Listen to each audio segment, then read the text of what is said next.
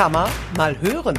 Nachgehakt, nachgefragt. Der Podcast der IHK Siegen. Mit aktuellen Themen aus der Wirtschaftsregion Siegen-Wittgenstein und Olpe.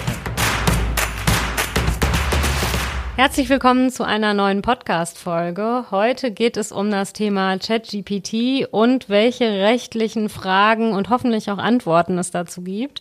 Aber bevor wir ins Thema einsteigen, möchte ich Ihnen gerne heute erstmal vorstellen, wer an den Mikros sitzt. Mir gegenüber sitzt meine Kollegin Jenny Opitz. Ja, hallo. Und für uns zugeschaltet ist Michael Rohrlich, der ist Rechtsanwalt und Experte für künstliche Intelligenz unter anderem. Ja, hallo, schön, dass ich da sein darf. Und mein Name ist Sonja Riedel. Und dann steigen wir doch mal direkt ins Thema ein. Wie sind wir heute auf das Thema gekommen? Jenny und ich werden in letzter Zeit relativ häufig gefragt, was mache ich denn, wenn ich einen Instagram-Post schreiben will, aber überhaupt gar keine Ahnung davon habe, was ich in den Text reinschreiben soll. Und dann haben wir relativ oft schon ChatGPT erwähnt und empfohlen. Ne? Und das ist auch jetzt genau. kürzlich in einem meiner Seminare, die ich anbiete, erwähnt worden. Und dann kommt ganz oft als nächstes die Frage, ja, aber wie sieht's denn da rechtlich aus? Kann ich das denn wirklich machen? Muss ich ja das kenntlich machen, wenn ich zum Beispiel einen Instagram-Post oder einen Text zum Beispiel für die Internetseite mit ChatGPT erstellen lasse.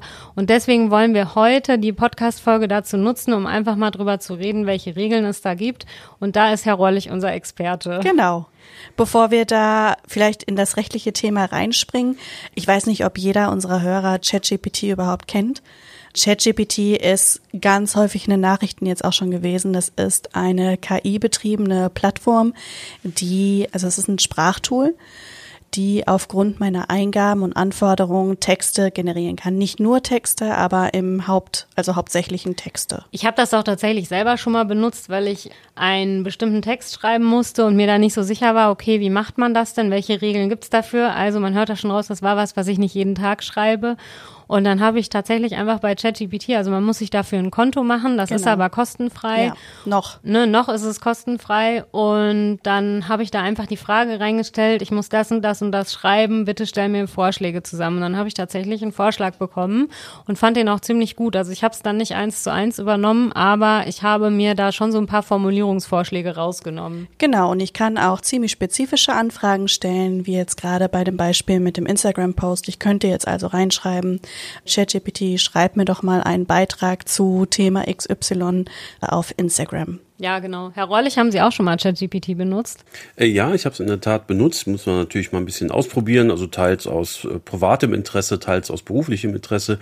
Ich persönlich habe, ich weiß nicht, wie Ihnen das da geht, aber ich persönlich habe die Beobachtung gemacht, dass ChatGPT oder auch andere dieser, dieser Sprachtools anscheinend immer ein bisschen dummer werden, habe ich das Gefühl. Also irgendwie lässt nach meinem persönlichen Empfinden die Qualität der Antworten merklich nach. Das mag mit der Zielrichtung, dem, den Themen zu tun haben, die ich da stelle. Und mir ist auch bewusst, dass das keine Suchmaschine ist, mit, mit Live-Suche etc., je nachdem, wie man es benutzt. Aber ich hatte das Gefühl, am Anfang, als das gerade so für den Massenmarkt verfügbar war, waren die Antworten inhaltlich deutlich noch besser. Das habe ich tatsächlich jetzt auch schon super oft gehört.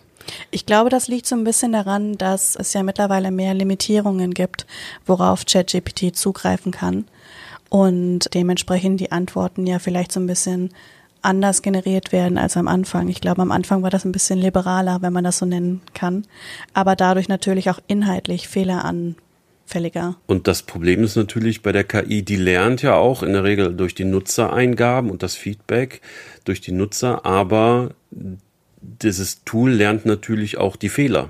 Ne? Und je, je, je mehr Fehler da reingebaut werden, auch seitens der Nutzer, desto eher übernimmt das Tool das auch, habe ich zumindest das Gefühl. Das Problem bei diesen KI-Tools ist ja, das sind ja Blackboxen. Also wir können ja nicht wirklich reinschauen, was unter der Motorhaube passiert. Wir müssen uns auf die wenigen mehr oder weniger transparenten Infos verlassen, die wir von den Herstellern und Anbietern bekommen. Und das ist ja nicht immer so die ganze Wahrheit. Ne? Wie das genau funktioniert, das äh, verrat, verrät auch keiner. Und äh, ich habe manchmal das Gefühl, selbst die Programmierer wissen nicht immer ganz genau, wie ihre Tools da so reagieren und funktionieren. Mhm, das ist ja so ein bisschen das Prinzip von Deep Learning. Ne? Mhm. Man schreibt ja einen Quellcode und darauf entwickelt sich die KI ja selber auch. Genau. Dann geht's auch eigentlich schon los. Und zwar haben sich viele von uns gefragt, wenn ich ChatGPT jetzt nutze für Social Media oder für die Internetseite, muss ich das denn kenntlich machen? Stand jetzt, wo wir aufzeichnen, grundsätzlich nein. Ich sage das deswegen dazu, weil es auf EU-Ebene eine KI-Verordnung gibt im Entwurfsstadium derzeit, den sogenannten AI Act da drin finden sich in der jetzigen Fassung Regelungen, die zum Beispiel darauf abstellen, dass wenn ich Deepfakes bereitstelle, also wir kennen das also manipulierte äh, Ton, Bild oder Videoaufnahmen, die so wirken, als seien sie echt, aber in Wirklichkeit eben KI manipuliert sind, dass ich zukünftig dann, wenn dieser, diese KI-Verordnung wirklich in Kraft tritt, entsprechend gekennzeichnet werden müssen. Das also, okay.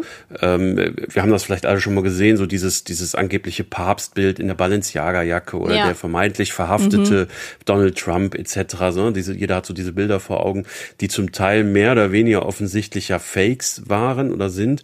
Aber solche Inhalte müssten nach Vorgaben der KI-Verordnung dann in Zukunft entsprechend gekennzeichnet werden. Die Frage ist natürlich, inwieweit man sich daran hält, inwieweit man das auch, auch durchsetzen wird können dann auf EU-Ebene. Und es kommt ja noch hinzu, dass die meisten Anbieter dieser KI-Tools in den USA oder in Asien sitzen. Also inwieweit die Lust haben, sich an diese KI-Verordnung dann zu halten und wie das äh, durchsetzbar ist. Es gibt noch eine weitere Regelung. Neben dieser Kennzeichnungspflicht für Deepfakes wird es die Verpflichtung geben, wenn ich zum Beispiel einen Chatbot auf meiner Webseite einsetze, den Kunden zum Beispiel, die mit dem dann äh, kommunizieren können bei irgendwelchen Supportanliegen, dass die auch Bescheid wissen, dass sie eben mit einer Maschine sprechen und nicht mit einem Menschen. Also auch das wird dann gekennzeichnet werden müssen.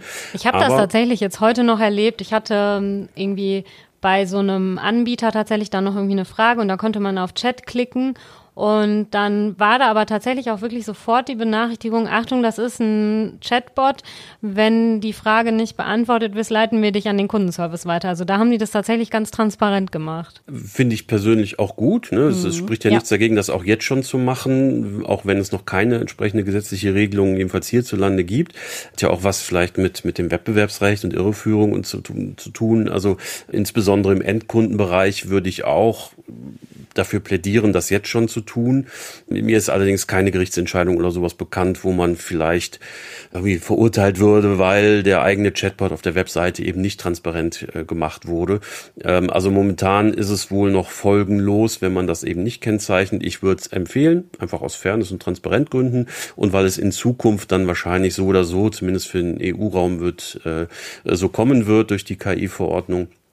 Und das kann natürlich auch helfen, vielleicht dann entsprechende Beschwerden oder Rückfragen durch die Kunden zu reduzieren, wenn die von Anfang an wissen, das ist jetzt eine Maschine, mit der ich spreche und da kann ich nicht voraussetzen, dass die genauso reagiert und so viel weiß wie vielleicht ein menschlicher Mitarbeiter dann im Support. Und das heißt, wenn wir jetzt auf das Thema ChatGPT und irgendwie einen Text für Social Media zurückkommen, würden Sie jetzt auch im Moment schon empfehlen, dass man das kenntlich macht oder sagen Sie, damit kann man ruhig noch warten, bis diese EU-Verordnung umgesetzt ist? Naja, nach, nach den Worten der EU-Verordnung wird sowas dann nicht kennzeichnungspflichtig, sondern eben nur der erwähnte Chatbot zum Beispiel oder eben Deepfakes. Aber wenn ich einfach mir habe mit, mit Hilfe von, von ChatGPT zum Beispiel einen Text erstellen lassen oder auch vielleicht nur die, die Strukturierung dieses Textes, dann muss ich das nicht kennzeichnen, derzeit nicht und in Zukunft vermutlich auch nicht. Mhm. Zumal es ja in der Praxis auch selten so ist, dass wirklich der, der, der, der KI-generierte Text oder das Bild eins zu eins so genommen wird, sondern es wird ja häufig nochmal überarbeitet. Dann ist sowieso die Frage, ne, muss auch das teils KI-generierte Werk dann vielleicht gekennzeichnet werden. Vielleicht wird es noch so kommen in dieser KI-Verordnung, das weiß ich nicht. Ähm, derzeit ist es nach meiner Kenntnis nicht vorgesehen, nur eben für diese Spezialfälle Deepfakes und Chatbots. Es kommt ja auch so ein bisschen darauf an, ne? wenn ich jetzt zum Beispiel einen Text generieren lasse über die Tochter von Angela Merkel, die es ja nicht gibt, kann ChatGPT ja trotzdem einen Text dazu generieren. Ja. Der wäre inhaltlich oder faktisch ja aber falsch. Und ich glaube, das ist nochmal ein Unterschied, ob ich dann für Social Media einfach einen Produkttext irgendwie generieren lasse. Das ist, glaube ich, weniger kritisch. Das wäre aber auch jetzt schon ein Problem, wenn ich den Text über die angebliche Tochter von Angela genau. Merkel generieren lassen würde. Da ist es egal, ob ich das selber schreibe oder ob das äh, die KI produziert. Ähm, wenn ich diesen Text verwende und vielleicht so tue, als sei er Wirklichkeit, also quasi Fake News verbreite, dann hafte ich da so oder so für, egal wer genau. das letztlich geschrieben hat. Ne? Ja, das heißt, abschließend kann man eigentlich sagen, da gibt es noch keine Kennzeichnungspflicht und wird Nein. es sehr wahrscheinlich jetzt auch nicht in absehbarer Zukunft geben. Ja, das ist doch dann wirklich schon mal ein guter Hinweis, weil ich mir tatsächlich bei den vielen Fragen, die mir dazu gestellt wurden, dann irgendwann auch nicht sicher war. Ne? Mhm. Also einen Social Media Post habe ich tatsächlich noch nicht mit ChatGPT gemacht, aber jetzt kürzlich in einem Seminar von mir, da hat die Referentin das mal gezeigt, wie gut man das machen kann und da kamen wirklich richtig gute Vorschläge, ne? Mhm. muss man schon sagen.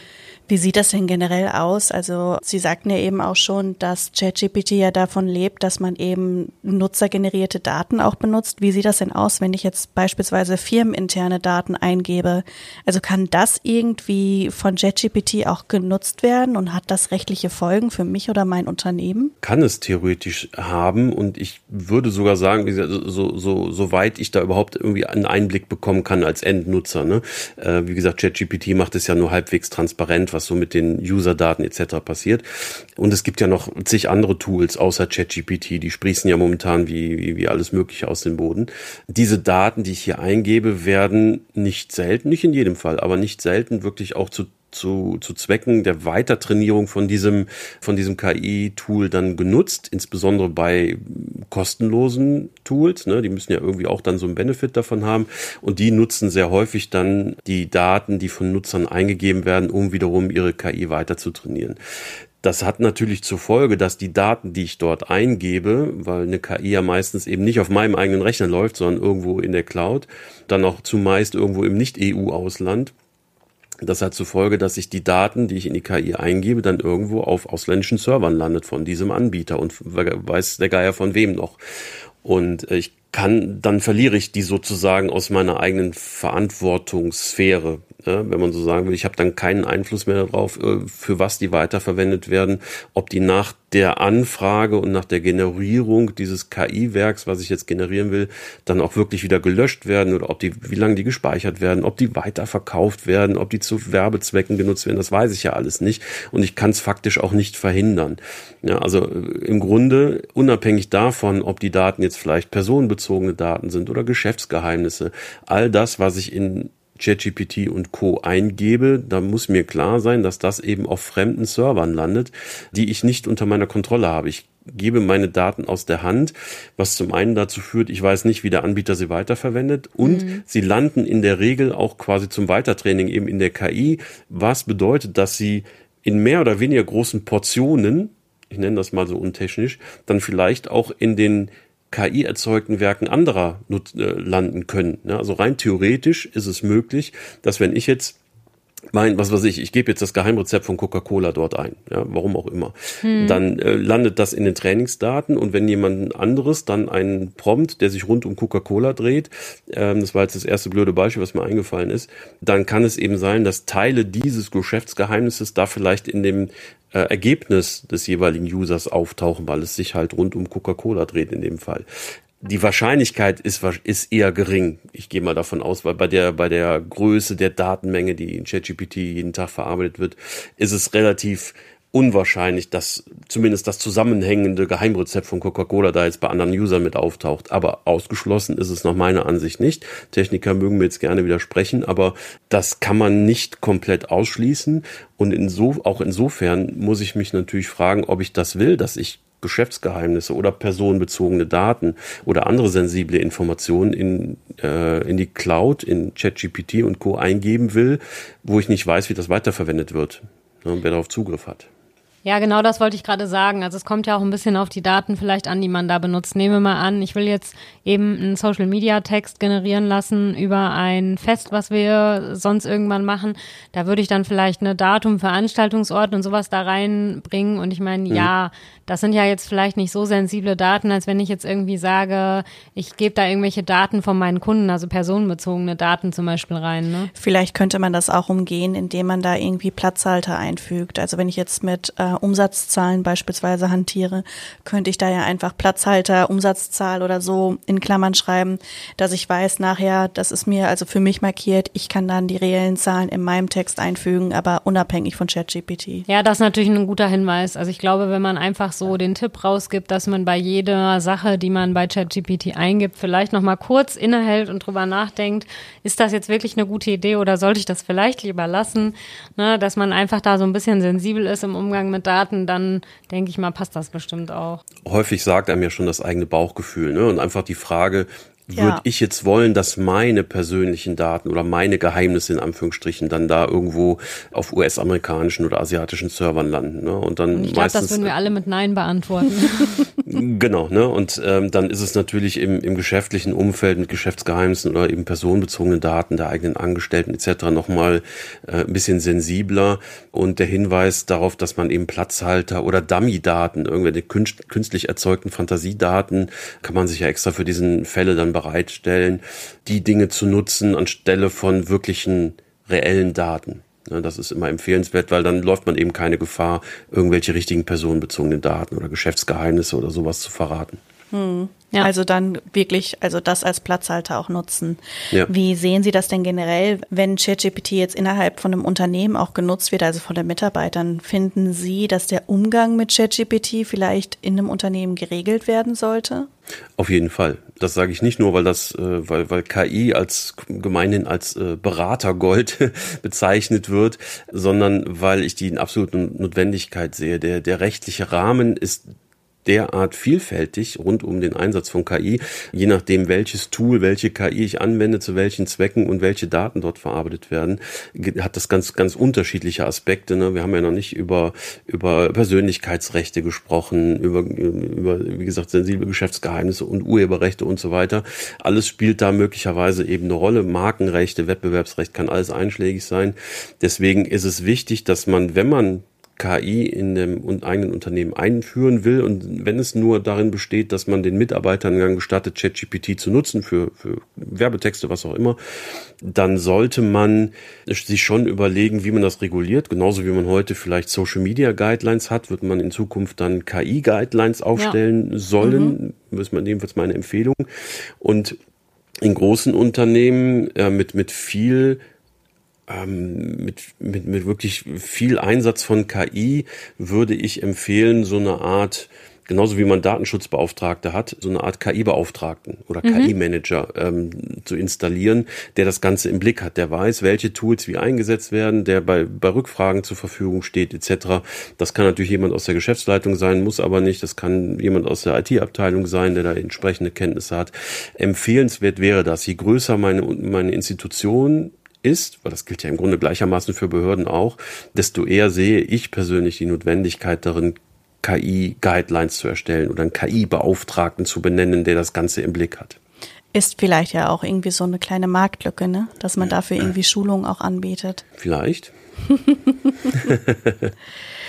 Wie sieht das denn aus, wenn ich jetzt zum Beispiel einen Text habe oder vorliegen habe und ich würde einfach ganz gerne mal wissen, ob der jetzt von der KI generiert wurde. Also gibt es Möglichkeiten, dass ich das zurückverfolgen kann, ob ein Text mit ChatGPT geschrieben wurde? Ja, also ich bin sehr KI interessiert. Ich habe aber momentan echt das Problem, alle, alle äh, Neuerungen etc. wirklich zu verfolgen, weil man das Gefühl hat, tagtäglich kommen tausend Tools hinzu und neue Entwicklungen und, und Updates. Aber es gibt Tools, die vermeintlich erkennen können, ob ein Text jetzt aus Menschenhand geschrieben wurde oder eben per KI mhm. generiert. Da gibt es verschiedene Anbieter, zum Beispiel OpenAI als, als Anbieter von ChatGPT und Dolly hat ein eigenes Tool geschrieben. Es gibt noch diverse andere Tools, teilweise kostenfrei, teilweise kostenpflichtig, wo man diese, wo man dann Texte, die man in Verdacht hat, dass sie KI generiert sind, reinkopieren kann und das Tool versucht dann anhand verschiedenen, äh, verschiedener Muster eben zu erkennen, ist das mit gewisser Wahrscheinlichkeit KI generiert oder eben nicht. Man, es gibt aber genauso natürlich Mechanismen, mit denen man verhindern kann, dass ein KI-Text als solcher erkannt wird, indem man es einfach nochmal umformuliert manuell, indem man es, äh, was weiß ich, ins Japanische übersetzen lässt, danach ins Englische und wieder zurück ins Deutsche. Ne? Dann hat man den gleichen inhaltlichen Text, aber vielleicht einen anderen Duktus und dann wird es schon wieder nicht erkannt. Das ist so, wie, ich habe das Gefühl, das ist wie so ein Hase- und Igel-Rennen zwischen den Tools, Wahrscheinlich, ja. Ja. die Texte generieren ne? und den Tools, die das versuchen zu erkennen. Das ist ja auch im Moment bei so ganz vielen äh, Prüfungsthemen einfach ein Thema gerade. Ne? Also wenn man jetzt überlegt, hat jemand Abschlussarbeiten, genau ne? Abschlussarbeiten, hat jemand irgendwie im Studium eine Hausarbeit geschrieben oder in der Schule ein Referat und ist das wirklich von dem oder hat er das von ChatGPT gesch- schreiben lassen? Da habe ich allerdings den Tipp bekommen, dass man wohl ähm, ganze Texte ja auch bei ChatGPT eingeben kann und dann einfach drunter schreiben oder davor schreiben, hast du diesen Text geschrieben, ChatGPT. Und ich habe mir sagen lassen, Dass dass, das man da wohl irgendwie das ChatGPT dann auch antworten kann, ja, dieser Text ist von mir generiert worden. Ich weiß nicht, ob das noch funktioniert, das war aber auf jeden Fall mal so. Vielleicht sollten wir das mal ausprobieren. Das machen wir nachher mal. Das bedeutet aber ja auch, dass wenn ich jetzt meinen Text ins Internet stelle oder so, dass ChatGPT sich die Daten von meinem Text ja auch quasi ziehen könnte, um das in seinen Datenpool mit einfließen lassen könnte. Das heißt, ChatGPT hätte dann ja auch Zugriff auf meine eigenen Texte. Wie sieht, wie sieht das denn da aus mit Urheberrecht oder generell? Also im Urheberrecht ist das genau die entscheidende Frage derzeit. Sowohl, wenn wir über den großen Teich gucken, also im Copyright-System äh, in, in Amerika, als auch hier im europäischen Raum, wo das Urheberrecht gilt. Das sind zwei Rechtsgebiete, Rechtsbereiche mit dem gleichen Ziel, aber ein bisschen anderen Ansatz. Ne? Copyright-System in den USA, da ist das Werk eher so ein, so ein äh, Wirtschaftsgut, mit dem man handeln kann etc. Und hier in, im europäischen Bereich und in, in Deutschland speziell haben wir so ein etwas ich würde mal sagen, romantischeren, romantischeren Ansatz, wo der Urheber, also der eigentliche Erschaffer eines Werkes, für immer Urheber bleibt. Ja, kann bestimmte Rechte abtreten etc., aber die äh, Urhebereigenschaft bleibt bei ihm. Und die entscheidende Frage ist bei beiden Systemen, wie werde ich denn Urheber? Wenn Sie also zum Beispiel im, im Zoo einen Elefanten haben, den Pinsel in die Hand drücken und der ein schönes Bild malen, malt, dann mag das ein sehr schönes Bild sein, was da rauskommt. Das ist aber niemals urheberrechtsfähig, weil es eben durch ein Tier gemalt wird und nicht durch einen Menschen. Schade. Ja, es ist sehr schade für den Elefanten. Das, äh, da, da kriegt dann auch nicht der Zoobesitzer die Urheberrechte oder derjenige, der den Pinsel da äh, in, in den, äh, an den Elefanten gegeben hat, sondern das ist letztendlich ein Werk, was gemeinfrei ist. Das heißt, nicht dem Urheberrecht unterfällt, insofern von jedermann frei und für alle möglichen Zwecke verwendet werden kann. Das gleiche gilt für Werke, die Maschinen entwickeln, also ChatGPT und Co. Daran besteht nach derzeitigem Stand der Diskussion keinerlei Urheberrecht. Die sind sogenannt, äh, wie man das nennt, gemeinfrei. Ja, also von jedermann frei verwendbar. Das heißt, wenn Sie jetzt ähm, die nächste Werbekampagne machen wollen oder auch irgendeinen Text für die Social Media Kampagne oder sowas und Sie haben ein gesichert durch KI erstelltes Werk, ja, Sie wissen also ganz genau, es hat jetzt ChatGPT oder irgendein Bildtool oder sowas erstellt, dann können Sie das nutzen und müssen sich um Urheberrechte keine Gedanken machen, denn da hat ja niemand die Urheberrechte dran. Das Problem dabei ist dann natürlich, wenn ich das kurz anfügen darf, das ist niemals Exklusiv-Content, weil alle anderen, die das auch wissen, dürfen es ja auch nutzen. Ne, Es gehört im Grunde jedem und keinem. Ja, interessant, wenn ich jetzt daran mal denke. Es gibt ja, ich sage jetzt mal nicht den Namen, aber von einem großen Magazin, äh, die ja auch da jetzt für be- bekannt geworden sind, dass die das Magazin Cover ja auch mit der KI erstellt haben. Und theoretisch könnte ich ja dann hergehen und dieses Bild dann auch nutzen, oder wie? Ja, genau. Ne? Also wenn man das genau weiß, dass das wirklich ein KI-erzeugtes Bild ist, dann kann man, kann das jedermann frei nutzen. Es darf natürlich, was ja häufiger mal vorkommt, jetzt nicht die Version sein, dass da quasi ein Mensch nochmal eine Bearbeitung dran vorgenommen hat, irgendwas Ah, verändert hat, okay. im Gegensatz zu dem Original. Dann hat dieser Mensch möglicherweise an den Dingen, die er verändert hat, dann vielleicht ein Teil Urheberrecht. Ne? Aber wenn Sie die, die, die, das Bild nehmen, was so hinten aus der KI rausgekommen ist oder auch der Text, der ist gemeinfrei. Dann haben Ja, die bestimmt hinterher einfach bei Photoshop mal noch einen Filter drüber gelegt, damit das Genau. als bearbeitet gilt. Ja, und zack, so einfach- hat es dann doch irgendwie Urheberrechte. Ne? Nee, so einfach ist es nicht. Ähm, Okay. Zum einen, äh, natürlich ist eine Bearbeitung möglich, aber dadurch wird nicht das gesamte Bild dann plötzlich meins, ne, nur weil ich da irgendwie einen Filter drüber gelegt habe, sondern vielleicht der Teil, der, der, der, der meiner Bearbeitung entspricht. Okay. Ich kann aber natürlich ein, ein, ein Werk von einem KI nehmen und das so stark bearbeiten, dass es nachher als das Ursprungswerk gar nicht mehr erkannt wird, hm. dann habe ich dadurch, durch meine großartige Bearbeitung, Umgestaltung, ein, ein eigenes Werk erschaffen. Das, das heißt dann aber nur, das neue, von mir bearbeitete Werk unterliegt dann vielleicht meinem Urheberrecht. Das Originalwerk ist und bleibt gemeinfrei. Es ändert an der Original nichts. Und deswegen, KI-Werke sind gemeinfrei nach dem Stand der Technik jetzt und nach dem Stand der Diskussion jetzt, je nachdem, wie sich die KI weiterentwickelt und wie die Diskussion rund um das Urheberrecht weitergeht und wir demnächst ja auch vielleicht Gerichtsentscheidungen dazu bekommen, werden wir sehen, wie sich das so entwickelt. Wir können ja in dem Jahr nochmal sprechen und mal gucken, wie sich das Ganze dann entwickelt hat. Ja, super spannend Oder in zwei Moment, Jahren. Ne? Ja, das, das Urheberrecht hinkt so ein bisschen der technologischen äh, Entwicklung hinterher. Das liegt auch Geht daran, auch nicht dass das. Anders, glaube ich. Nee, genau. Ne, das Urheberrechtsgesetz, das deutsche, ist halt aus einer Zeit, da gab es noch nicht ansatzweise ChatGPT. Ne, da, da kam man gar nicht auf die Idee zu sagen, Maschinen können ein, ein urheberrechtsfähiges Werk erschaffen. Deswegen war das damals überhaupt kein Problem seit ungefähr einem Jahr, ne, seit Ende 2022, seit es ChatGPT und Co. gibt auf dem Massenmarkt, ist das ein sehr großes Problem und wird auch zunehmend zum Problem. Ja. Ich habe auch noch eine ganz interessante Frage bei, die bei einem meiner Seminare in der vergangenen Zeit ähm, aufkam. Und zwar ging es darum, dass es jetzt scheinbar auch möglich ist, sich Musik generieren zu lassen. Also es gibt scheinbar mhm. so ein, ich, da, ich sage direkt dazu, das habe ich nicht selber ausprobiert. Es gibt scheinbar die Möglichkeit, sich zum Beispiel, wenn man einen Podcast starten will, einen Jingle dafür von der KI generieren zu lassen. Also ich weiß, dass ja auch Musikrechte im gerade im Social Media Bereich immer ein richtig großes Thema sind. Und dann kam dann nämlich jemand, ein Seminarteilnehmer und sagte, ja, das kann man sich doch jetzt einfach von der KI generieren lassen. Und dann sind es da ja gar keine Rechte drauf, dann kann man das ja eigentlich für alles nutzen. Also wenn ich jetzt sozusagen das, was ich in diesem Podcast gelernt habe, hier anwende, wäre es ja dann auch wirklich so, oder? Ja, ist in der Tat so. Also das bezieht sich nicht nur auf Texte oder Bilder, sondern auf alle KI-generierten Werke, ähm, seien es Video, Musik, Bilder, Texte, alles. Ja, ich könnte ja, mir das, das dann auch selber niemals schützen lassen. Ne? Also wenn ich jetzt so einen Jingle Nein. nutzen würde. Es gibt, es gibt eine kleine Einschränkung, wobei es nicht, nicht wirklich eine Einschränkung ist. Es gibt den Fall, da hat ein, ein, ein Künstler in den USA ein, mit, mit KI-Inhalten einen Comic gestaltet. Also der Comic bestand aus rein KI-generierten Bildern und mhm. rein KI-generierten Texten.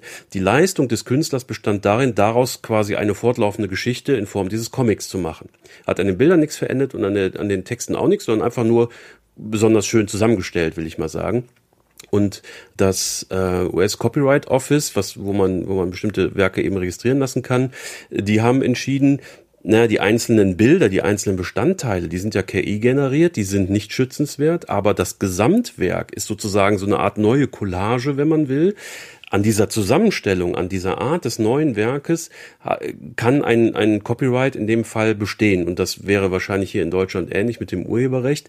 Die einzelnen Bilder sind immer noch gemeinfrei, aber die, das Gesamtwerk, also der, der neue Kontext, der entstanden ist durch die Zusammenstellung, durch die neue Bildsprache und so weiter, äh, der ist für sich dann genommen schützenswert. Die Original, die einzelnen Originaltexte und Bilder sind und bleiben gemeinfrei. Ja, super interessant. Mhm. Ne? Also was ist da? Aber dann weiß ich ja jetzt schon mal die Antwort. Wenn mich das nächste Mal bei einem Seminar wieder jemand danach fragt, dann könnte man diese Jingle- oder Musikstückgenerierung auf jeden Fall mal ausprobieren. Das auf jeden Fall, klar. Das, was ja aus meiner Sicht, wenn ich das kurz noch einwerfen darf, noch viel spannender wird in Zukunft, die Frage, ob an dem Prompt, also an dem Befehl für die KI, den ich eingebe, um ein Bild oder einen Text erzeugen zu lassen, ob ich daran vielleicht Urheberrechte habe. Denn ähm, ich sag mal, ich kann ja einen Prompt eingeben, äh, erstelle mir ein Bild von einer Katze, die auf einem Schreibtisch liegt. Dann ist das relativ simpel, dann wird das aller Voraussicht nach nicht urheberrechtsfähig geschützt sein. Also weder das Bild, was rauskommt, das sowieso nicht, noch der Prompt, den ich eingebe, dieser Satz. Ich kann ja aber ähm, in, je nach Tool, das ich verwende, deutlich längere und ausführlichere Prompts eingeben. Wenn ich jetzt also rund um diese Katze, die auf dem Schreibtisch liegt, eine Geschichte erzähle, wenn ich sage, die Lichtstimmung ist so und das ist im barocken Stil und so, ich kann das ja sehr, sehr detailliert machen. Und je detaillierter ich das mache, desto eher kann es dazu kommen, dass dieser Prompt, den ich eingebe, für sich urheberrechtlich geschützt ist. Was letztlich zur Folge hätte, dass ich das Bild für alle möglichen Zwecke einsetzen darf. Das ist und bleibt gemeinfrei. Aber den Prompt darf ich nicht einfach so verwenden, denn der unterliegt möglicherweise kommt auf den Einzelfall an, dem Urheberrecht. Ähm, und das wiederum wird wahrscheinlich, gibt es jetzt schon, den neuen, das neue Berufsfeld oder das neue Betätigungsfeld Prompt Engineering nach sich ziehen. Ja, es gibt ja jetzt schon Angebote, wo man, was weiß ich, eine Sammlung von 5000 ChatGPT-Prompts erwerben kann mhm. ja, und die nicht einfach eben so nachbauen darf, je nach Einzelfall, weil die möglicherweise eben die Prompts dem Urheberrecht unterliegen. Ich glaube, so ähnlich war das auch in dem Fall von dem Magazincover, weil die Gestalterin oder der Gestalter äh, mehrere Wochen damit verbracht haben, diesen Prompt eben zu perfektionieren. Aha. Ja. Genau, wobei ich jetzt ganz aktuell eine Entscheidung gelesen habe, ich meine, die war aber auch aus den USA, dass dort eben einen, einen Prompt, der, der Urheberrechtsschutz versagt wurde, obwohl der Prompt-Ingenieur oder der, derjenige, der den Prompt eingegeben hat, äh, angeführt hat, dass er den irgendwie 60 Mal nochmal wieder verfeinert hat und auch wochenlang daran gefeilt hat und so weiter ähm, und dann auch teilweise Nachbearbeitung genommen hat. Aber selbst da wurde, meine ich, gesagt, dass eben dieser Prompt nicht äh, urheberrechtsfähig ist. Also da sind wohl anscheinend sehr hohe Anforderungen, zumindest in dem einen Fall aus den USA. Wir werden sehen, was Verfahren, die zwangsläufig hier kommen werden in Deutschland und in Europa, was die dann als Ergebnis liefern werden. Und vielleicht äh, wird ja auch nochmal das Urheberrecht als solches angepasst den neuen Entwicklungen. Das heißt, in der nächsten Zeit ist da wahrscheinlich noch ganz viel Bewegung drin. Und ja. dann können wir auf jeden Fall gespannt sein, was so in den nächsten Jahren kommt. Ja, das ist echt interessant. Also ja, wahrscheinlich machen wir das einfach so. Wir unterhalten uns in einem Jahr nochmal drüber und gucken, was sich bis dahin dann wieder getan genau. hat. Das können wir machen. Ich würde sogar sagen, bei den ganzen Entwicklungen würde sich schon fast ein monatlicher KI-Podcast lohnen, aber nur das am Rande. Das ist natürlich auch eine Frage, eine Frage des Aufwandes etc. Aber Spaß beiseite, wirklich diese, diese, diese Entwicklung, die momentan zu, äh, zu verzeichnen ist, es ist äh, wirklich rasant. Also gefühlt kommen jeden Tag neue, neue Tools, neue Techniken, neue Anwendungsbereiche. Ich habe jetzt zum, äh, ging ein, ein Video viral, wo ein, ein Mensch quasi live von einer KI ähm, in, in, ich glaube in italienischer Sprache so gedolmetscht wurde. Also es sah so aus, als würde er live Italienisch sprechen und die KI hat das aber übersetzt und die hat auch gleichzeitig seine im Video live seine Lippenbewegungen angepasst, mhm. ähm, obwohl er eigentlich Deutsch oder oder Itali oder oder oder, oder äh, Englisch glaube ich gesprochen hat. Also ähm, die, die, die Qualität der, der einzelnen Anwendungen und die Anwendungsbereiche nehmen deutlich zu. Natürlich das Missbrauchspotenzial, ne? man kann ja sich auch strafrechtliche Dinge denken, die dann damit ähm, einhergehen aber auch Thema Urheberrecht, Datenschutz etc.